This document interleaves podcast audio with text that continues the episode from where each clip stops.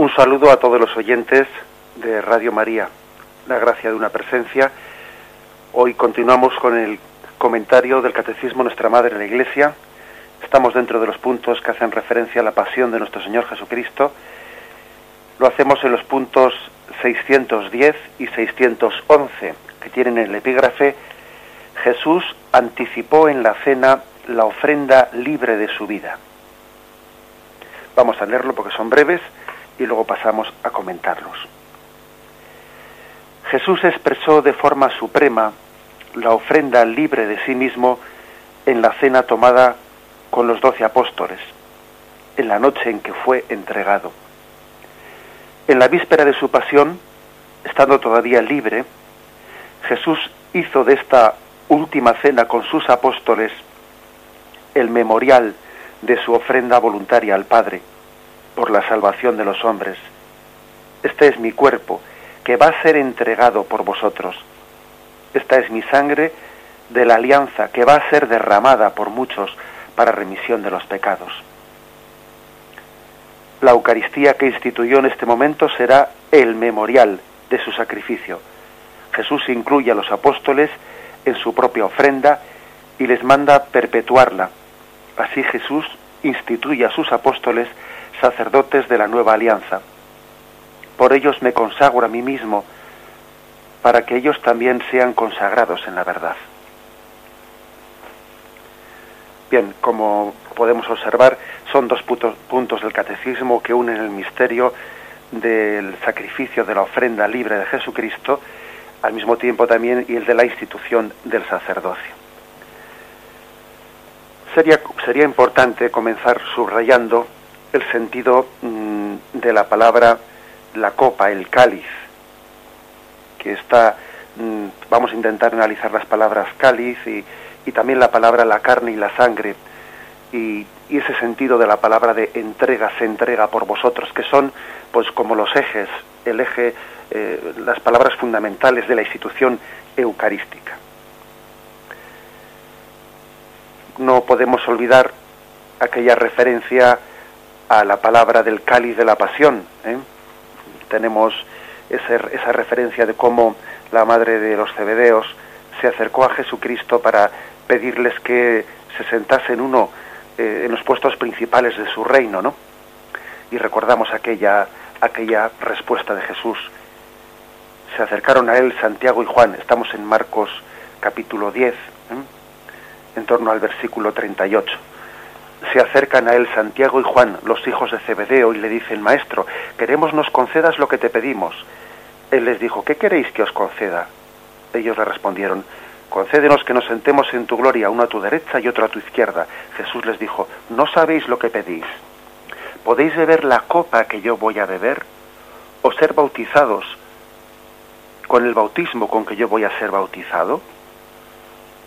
Bien, por lo tanto, en esta referencia a la copa, al cáliz, ya vemos que existía el concepto del cáliz de la pasión. ¿Mm? Ciertamente no es eh, la Eucaristía la que en aquel momento ocupaba ocupaba el primer plano, todavía no había llegado la institución eucarística, pero ya antes de que llegase la institución eucarística, ya Jesús en su misma vida utilizó la palabra copa o cáliz con un sentido mm, que designaba la pasión la palabra copa designaba propiamente el cáliz de la pasión. Ellos le dijeron, sí podemos beberlo, y Jesús le dice, la copa o el cáliz que yo voy a beber, sí lo beberéis, y también seréis bautizados con el bautismo. Y ciertamente les está profetizando su pasión. El cáliz que yo voy a beber, vosotros también lo beberéis.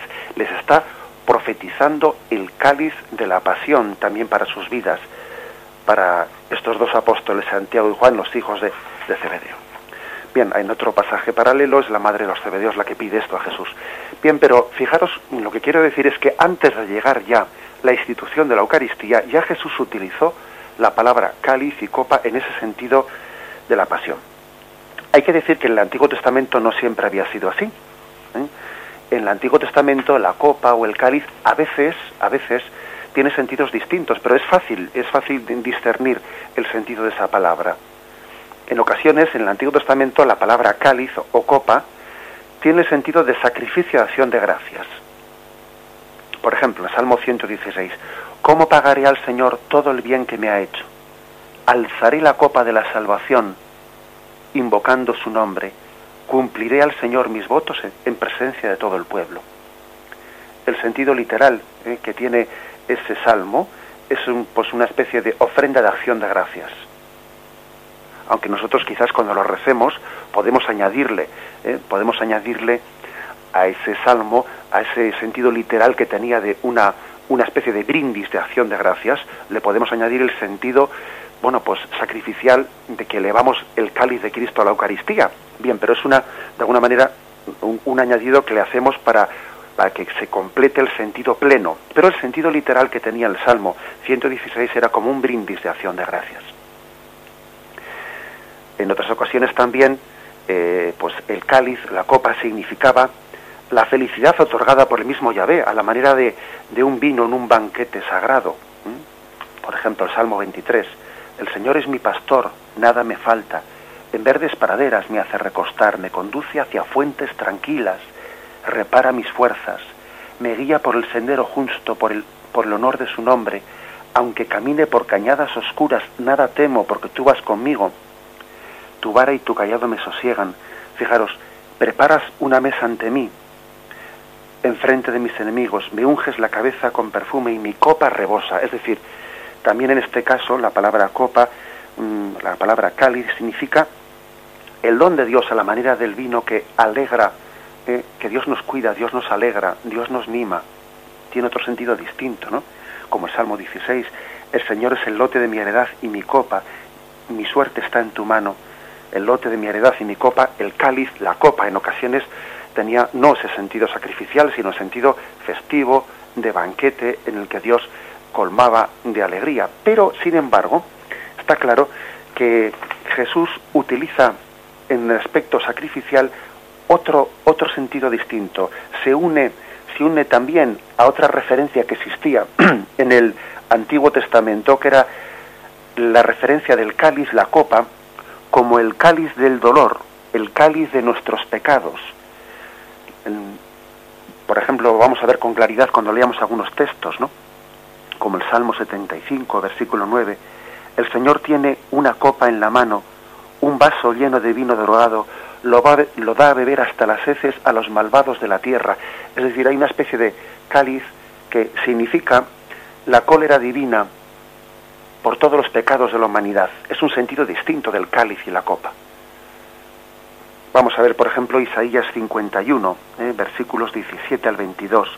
Allí dice, despierta, despierta, levántate Jerusalén, tú que has bebido de mano de Yahvé la copa de su ira, el cáliz del vértigo has bebido hasta vaciarlo. No hay quien la guíe de entre los hijos que ha dado a luz. No hay quien la tome de la mano de entre los hijos que ha criado. Estas dos cosas te han, acaecido. ¿Quién te conduele? Tus hijos desfallecen, yacen en la esquina de todas las calles. Por eso escucha esto, pobrecilla, ebria, pero no de vino. Así dice el Señor Yahvé, tu Dios defensor de tu pueblo mira que yo te quito de la mano la copa del vértigo, el cáliz de mi ira, ya no tendrás que seguir bebiéndolo. Por lo tanto, en esta, esta profecía de Isaías hace referencia a que Yahvé retira la copa, la copa del vértigo, dice la copa del cáliz, la copa de la ira de Dios por los pecados de los hombres. Entendamos que eso ya tuvimos ocasión de decirlo, que la palabra ira y la palabra cólera de Dios no tienen el sentido humano nuestro, que el sentido que es el de un pecado, pues un pecado capital, ¿no?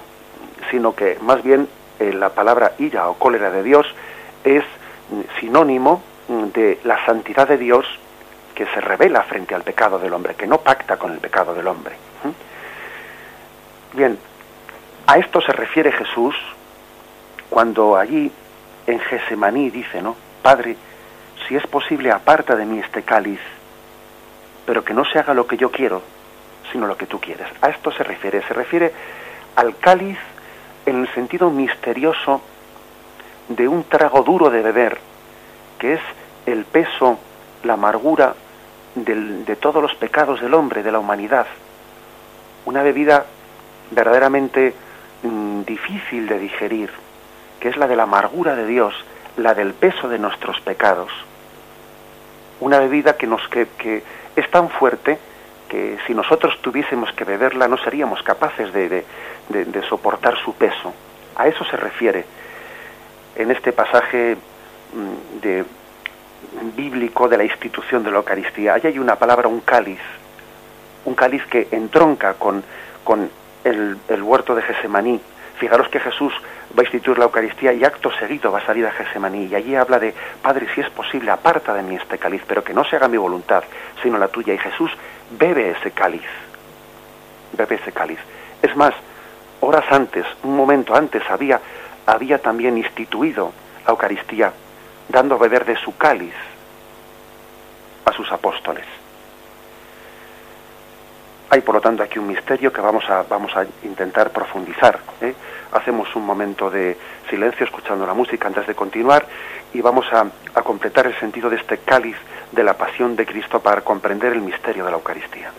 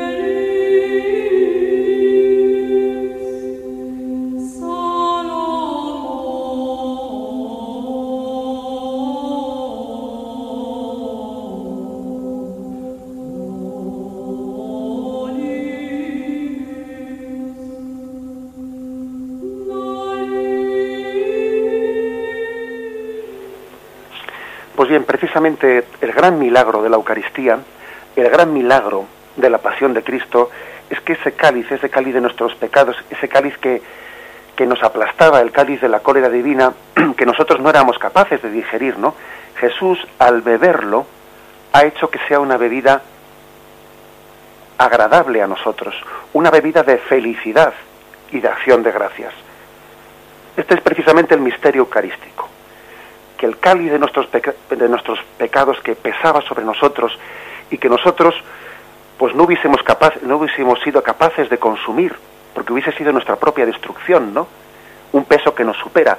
Jesús al beberlo ha hecho que esa bebida sea para nosotros la, la su, su sangre derramada por nosotros haya sido bebida de felicidad, bebida de salvación.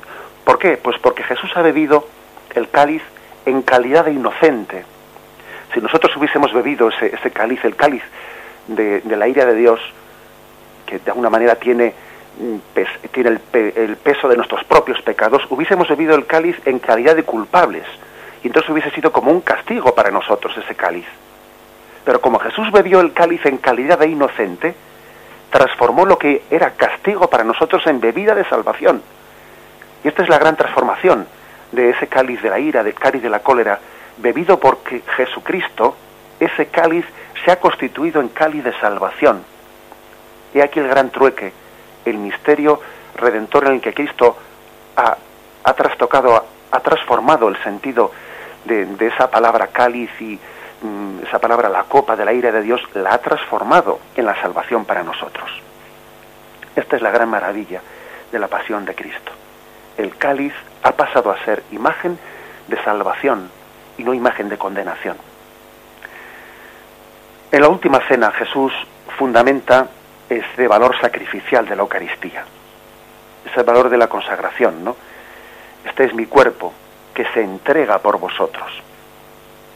En la versión de Pablo, porque sabéis que Pablo, aunque no sea un evangelista, sí que en la primera carta a los Corintios, en el capítulo 11, allá por el versículo 24, también él relata hay un, eh, hay un pasaje en el que él relata muy fielmente cómo se le fue transmitida la Eucaristía. En el fondo, eh, sabéis que el Evangelio de San Juan no trae el relato de la, de la institución de la Eucaristía, lo traen los demás apóstoles y también San Pablo, cual si fuese un apóstol más, pues él también relata, mm, relata la tradición que él había recibido de la, de la iglesia primitiva. Lo tenéis en la primera carta a los Corintios, capítulo 11, versículos 23 y siguientes, ¿eh? que lo leo así.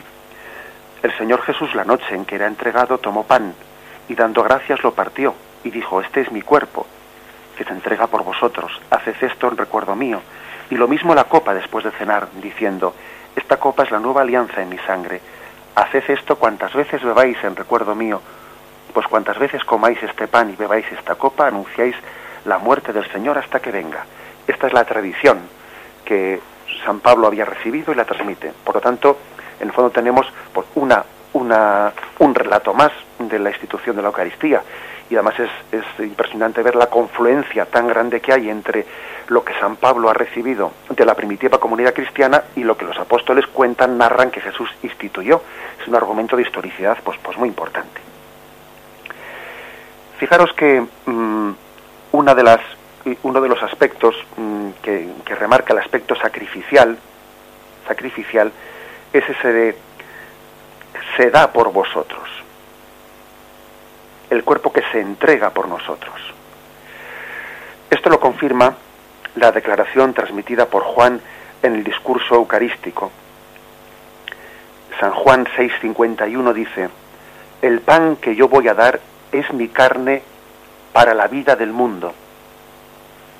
Hay, un sentido muy claro y muy, muy concreto de, de qué quiere decir Jesús con eso, qué expresa con esa oblación.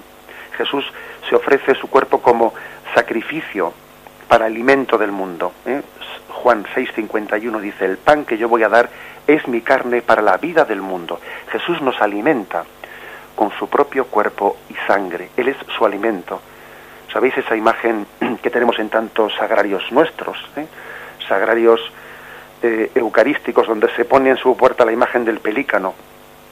El pelícano, según cuenta eh, la tradición y según mm, recoge también Santo Tomás en el rezo del Adorote de Bote, en que llama a Jesús o piadoso pelícano, ¿no? Pues sabemos que en la tradición el pelícano era aquel animal, aquel, aquel ave, que en el tiempo de, mm, de escasez de alimentos, de sequía y de falta de alimentos para sus crías, aquel, ave picoteaba su pecho, arrancando carne y sangre y alimentando con su propia carne y sangre a sus polluelos. Bien, pues eh, este mismo sentido eh, sacrificial de alimento es el que utiliza San Juan, capítulo 6, versículo 51. El pan que yo os voy a dar es mi carne para la vida del mundo. Jesús no es que nos dé algo como alimento, es que Él mismo se nos da como alimento. Es el valor, el valor fundamental, incluso podríamos decir nutritivo de nuestra alma. Jesús alimenta nuestra alma. Fijaros también un poco más adelante, quien dice, si uno come de este pan, vivirá para siempre. El que come mi carne y bebe mi sangre, tiene vida eterna. Tiene vida eterna. Es decir, hay una comunicación en ese sacrificio de Cristo, hay una comunicación de la vida divina.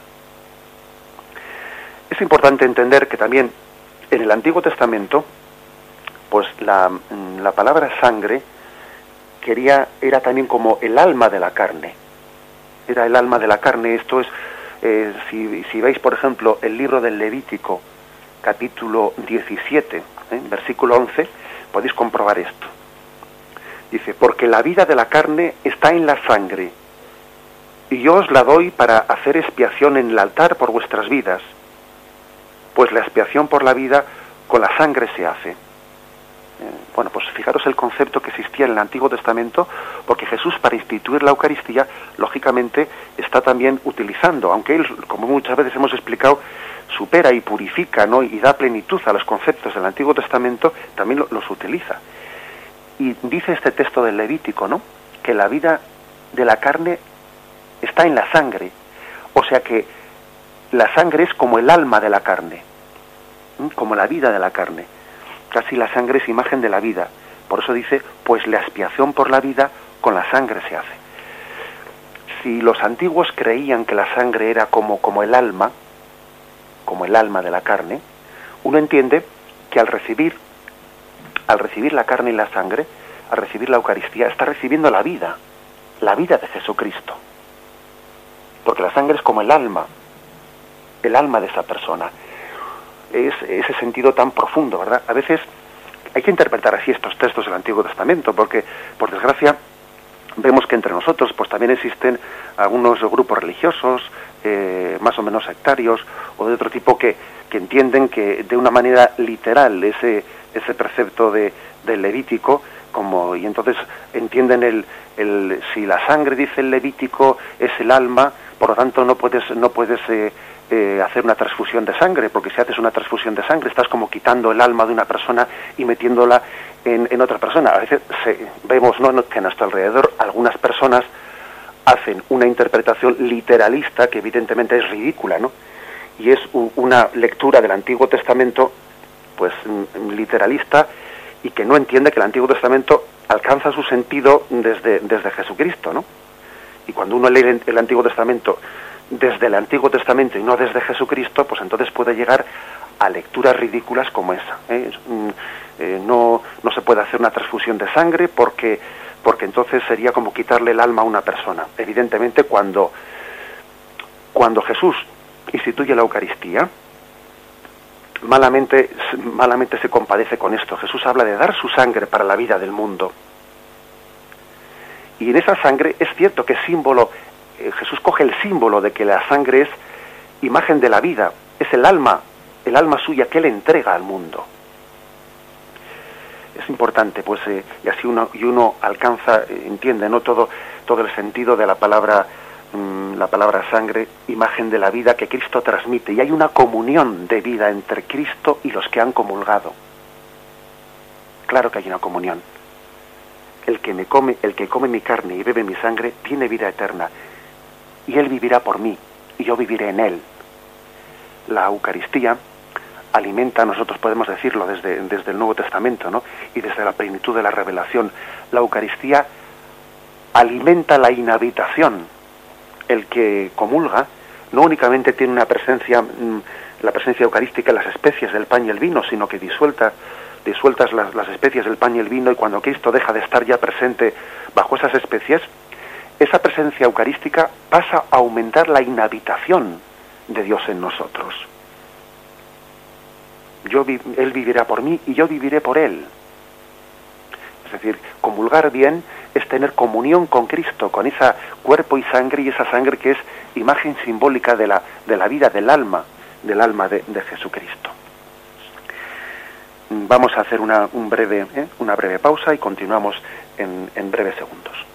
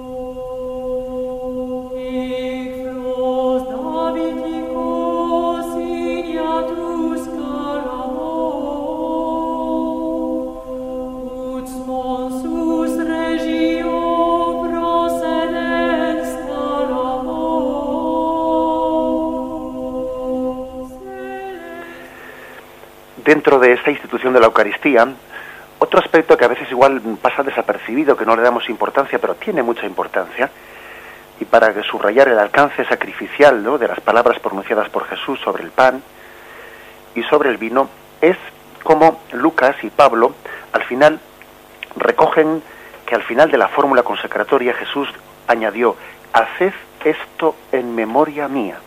Y esto es muy importante porque es una evocación de la prescripción que existía de comer el cordero pascual en recuerdo de la liberación de Egipto. Era, por lo tanto, el recuerdo de la prescripción de un sacrificio.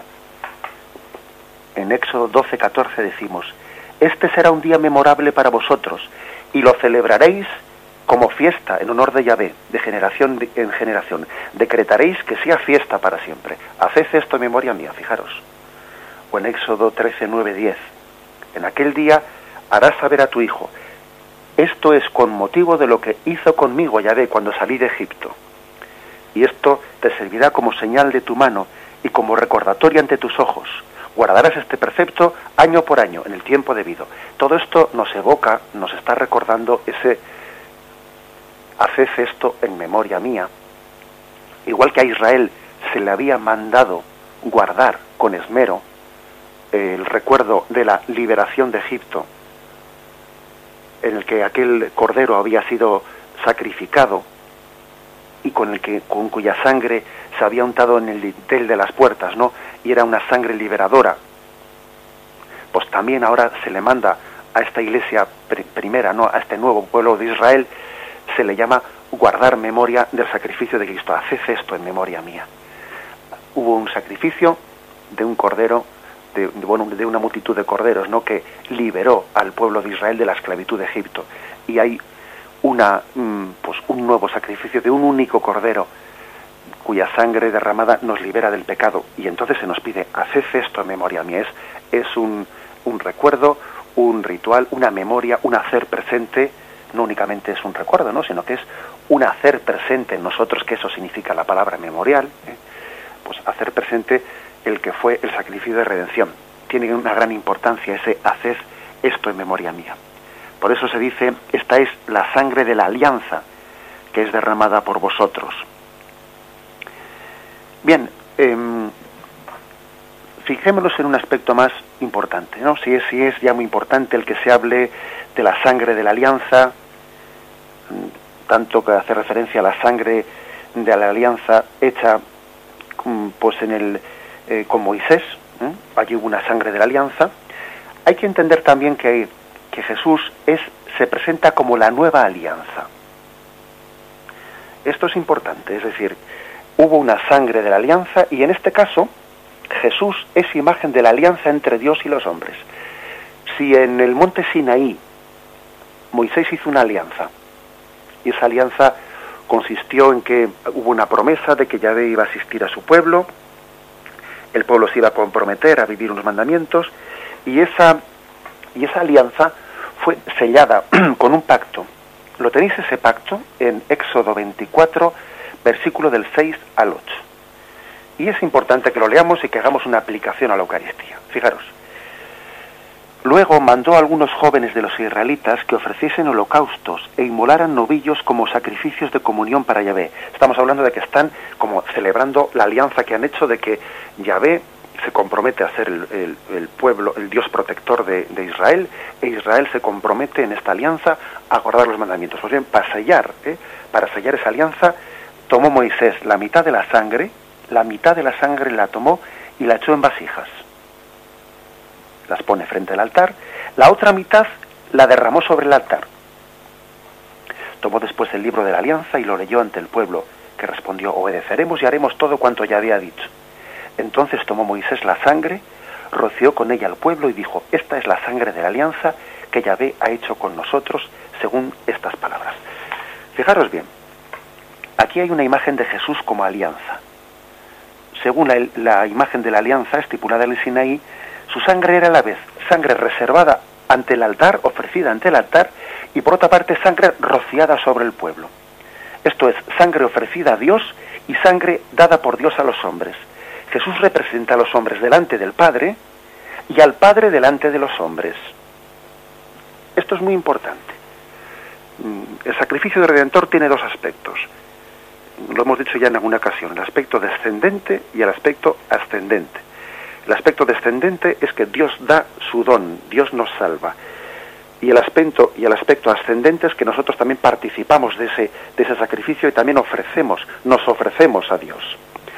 Pues bien, en, el, en aquel pacto del monte Sinaí quedó representado porque la sangre de, de aquel sacrificio de los animales sacrificados parte los hombres, Moisés y quienes les asistían.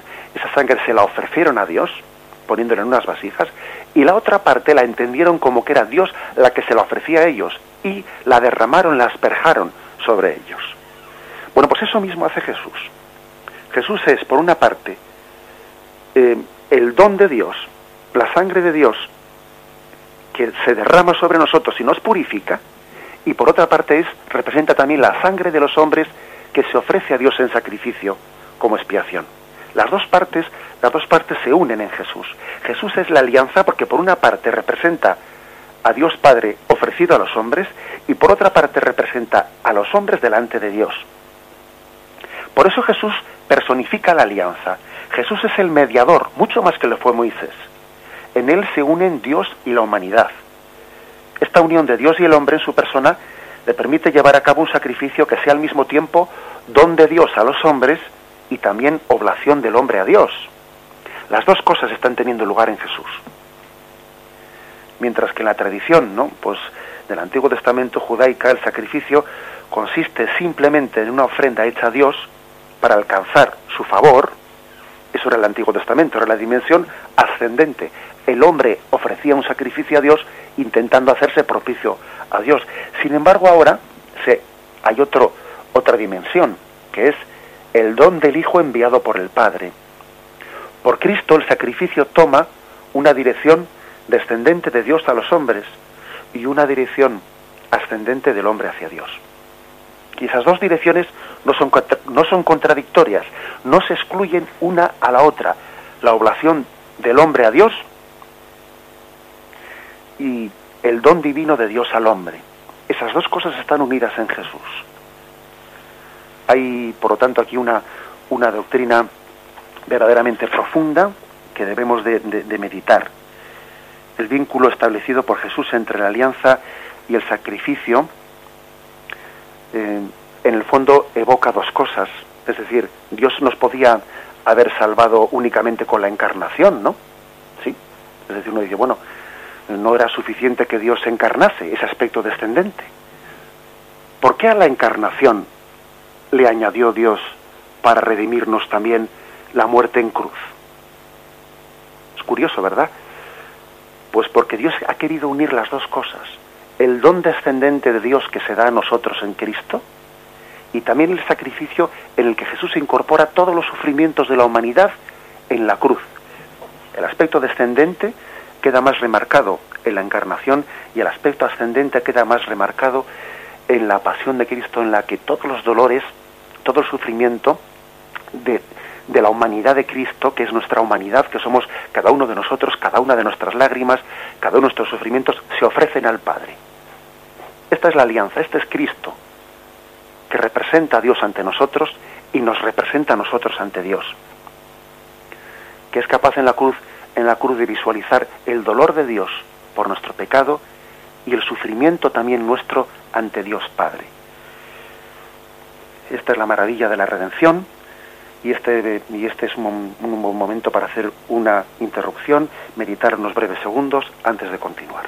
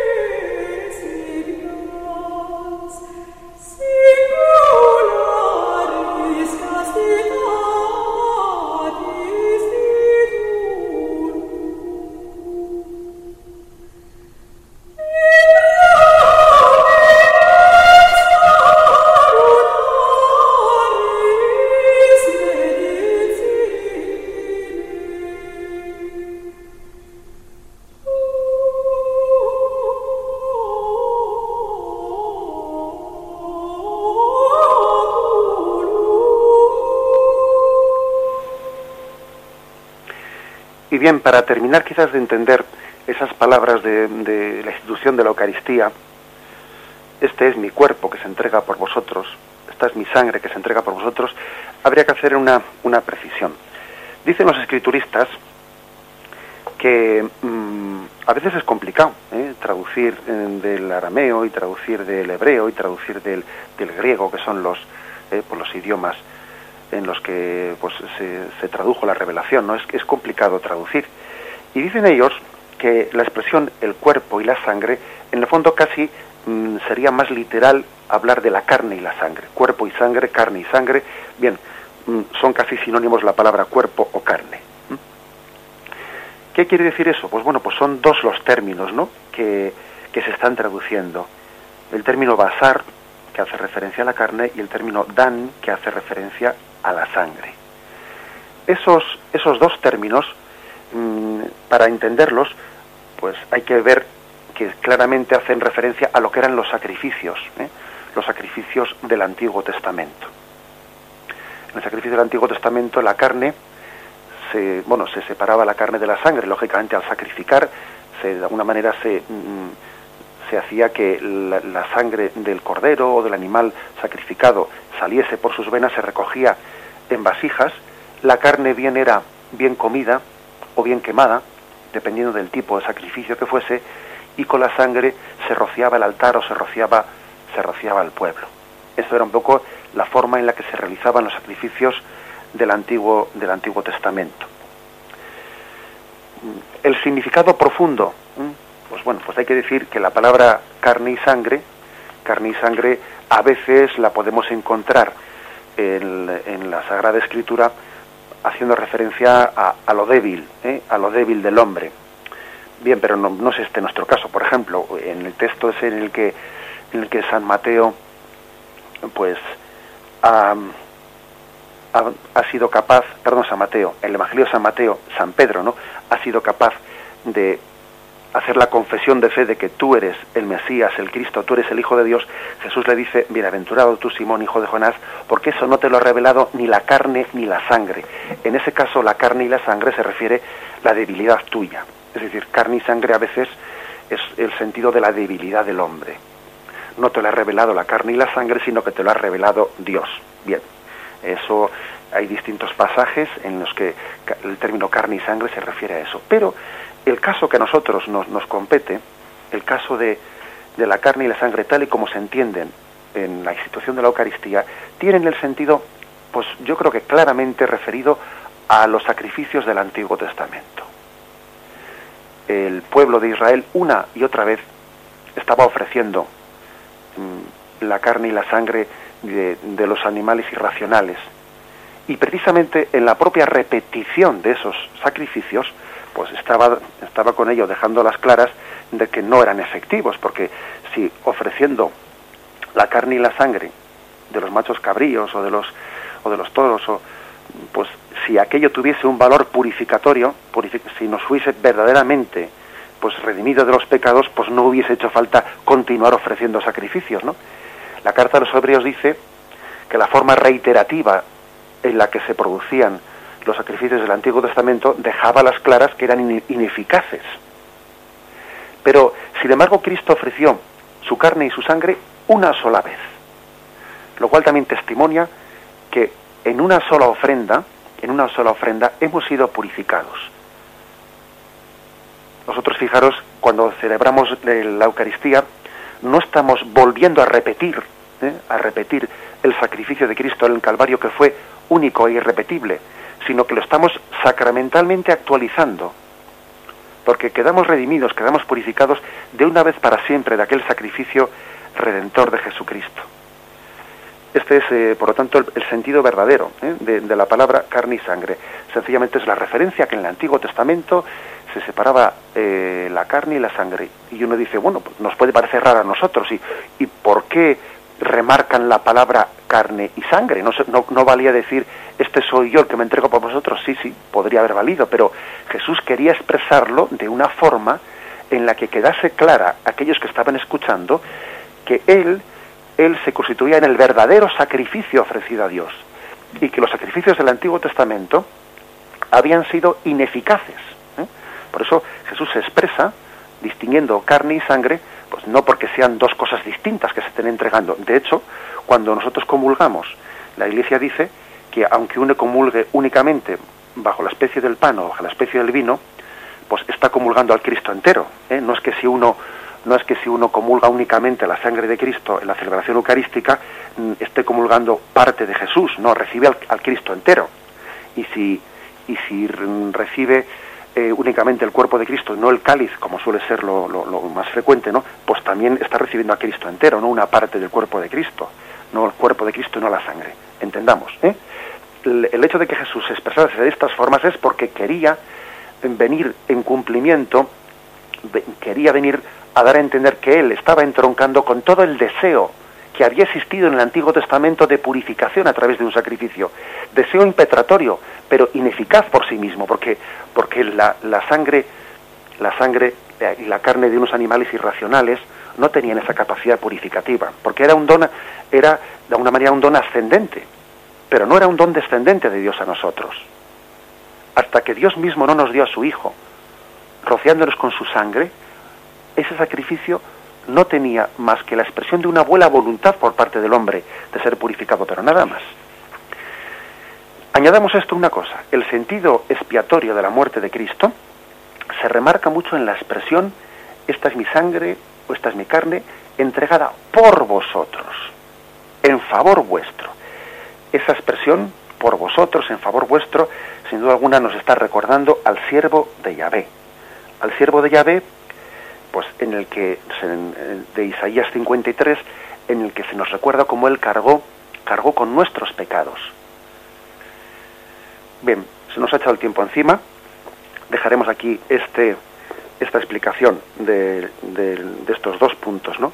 Jesús anticipó en la cena la ofrenda libre de su vida, porque concluyo con esto. Porque una de las pruebas más evidentes que Jesús entregó su vida voluntaria y libremente en la pasión es que él ya la había entregado la víspera en la última cena.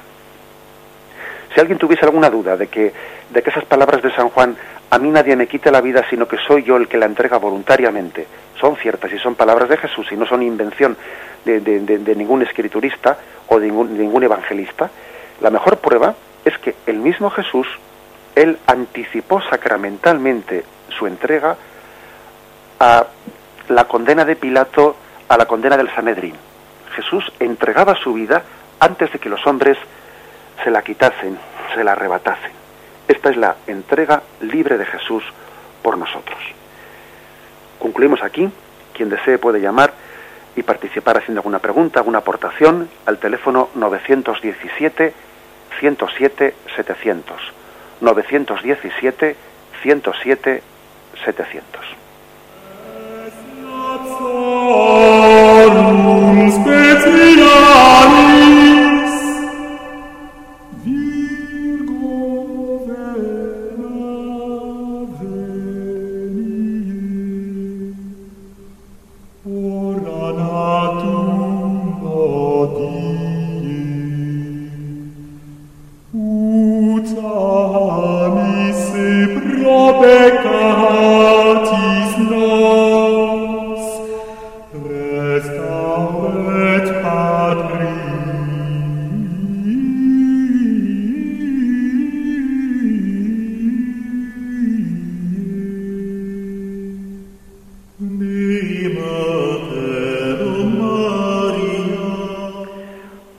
Quién hablamos?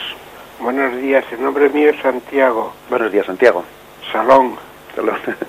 Entonces hay una cuestión, eh, hay unos matices que para mí son muy importantes. Uno de ellos es que cuando Pedro dice, eh, eh, cuando Jesús le dice a Pedro, no te, te lo ha revelado mi Padre que está en los cielos. Entonces existe la iglesia de la revelación, donde Dios, a través del Espíritu Santo, va revelando las verdades de la fe.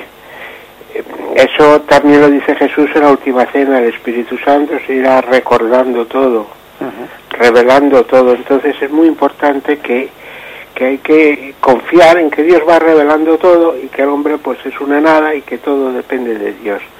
Y luego hay otra cuestión en la misa, en la cuestión de la misa, que la misa es el mismo sacrificio de la cruz y que llega a la expresión máxima cuando es ofrecido el cuerpo y la sangre, el alma y la divinidad de Cristo por el sacerdote al Padre con las palabras que únicamente puede decir el sacerdote que es pericho con hecho de tiniso, por él, con él y en él. Y nada más era eso. A lo mejor son matices, digamos, muy finos o no sé cómo llamarlo. muchísimas gracias porque creo que, que nos iluminan. ¿eh? Muchísimas gracias. Bien, tenemos algún oyente más a la espera. Sí, adelante. Sí. Sí, sí, le escuchamos. Hola, buenos días. Buenos días. Mira, soy Prudencio. Eh, ante todo, felicitarle por el programa, porque nos está dando unos detalles precisamente de ese misterio que, que realmente hace a uno pensar que si no lo se llega a entender, el sentido de nuestra fe y de nuestra razón de ser de cristianos no tendrías, o sea, carecería de, no sé cómo decirlo, ¿no? O sea, creo que es una matización perfecta de ver esa alianza, esa nueva alianza en Jesucristo, ¿no? Pero hay una cosa, un detalle que has tocado, que, que tiene que hacer reflexionar a muchos católicos, ¿no? Que es donde caen en la trampa, ¿no? Has hablado de una confesión, de unas confesiones que hacen del término de la sangre algo como misterioso. ¿no? Yo siempre lo he dicho siempre.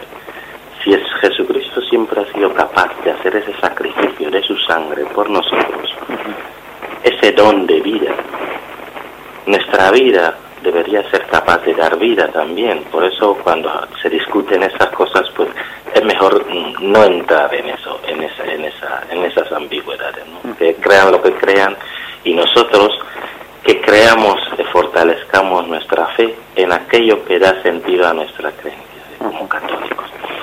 Eh, hay una cosa en el fondo de tanto la alianza de Jesucristo, de la nueva alianza de Jesucristo como la de Moisés, que es característico, ¿no? ¿Qué es lo que pasa eh, con el pueblo cuando Moisés en esa primera alianza sube, pasa esos 40 días, se desesperan ¿eh? y empiezan a inventar sus nuevos dioses, ¿no? Algo parecido ocurre también en la nueva, en la segunda alianza de Jesucristo, ¿no? Porque hay mucha gente, como no se cree eso, se inventan sus dioses.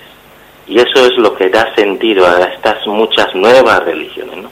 Porque precisamente eso no lo han llegado a entender y como no lo creen, pues inventan sus dioses. De manera que viene muy bien esa, esas aclaraciones, esas matizaciones y de verdad invito a que sigáis en esa línea porque eso nos fortalece, nos reconforta y nos ayuda al día a día a vivir nuestra fe con más, más carga de profundidad. Bien, muchísimas gracias por tu aportación. ¿eh? Te respondo por la radio. Pues bien, la verdad es que este oyente hace dos aportaciones muy muy muy claras, ¿no? Esa referencia que he hecho, ¿no? A que a veces, por ejemplo, pues hay alguna confesión, no, no sé si llamarla religiosa o, más bien de, algún grupo que no quiero entrar yo en la polémica de si a qué llamamos secta y aquí no llamamos yo, no quiero entrar en eso, pero que igual hace una interpretación pues de, pues de que el Antiguo Testamento dice que no puede ser entregada o extraída la sangre de ninguna persona, ¿no? Y uno, claro, cuando el Antiguo Testamento no es interpretado desde Jesucristo, es que es posible que entonces el, anterior oyente, Santiago, por cierto, ha, dicho que es el Espíritu Santo el que tiene que llevar a plenitud eh, la revelación de Jesucristo. Pues bien, llegar a decir que en virtud de la Sagrada Escritura, ¿no? por la literalidad de un versículo, porque dice que la sangre es la vida y la vida no y la, vida y la sangre no puede ser derramada porque sería derramar la vida. ¿eh? Intentar interpretar eso literalmente sería sería llegarle a hacer al propio muchas expresiones de Jesucristo verdaderamente heréticas, porque cuando Jesús dice yo derramo mi sangre por vosotros, ¿no? Pues eh, sería decir que Cristo cometió el mayor pecado porque él entregó su sangre por nosotros. A veces se puede caer en el ridículo cuando no se tiene eh, pues no se vive dentro de la iglesia en la que habita el Espíritu Santo que va dando una comprensión plena del mensaje revelado, cuando uno se sale de la iglesia, que lleva esos dos mil años acompañando la interpretación correcta, no bajo la iluminación del Espíritu Santo, puede llegar a ocurrir que uno, por mantener la literalidad de un versículo del Antiguo Testamento, por decir algo, llegue a tener que perder el Espíritu de Cristo.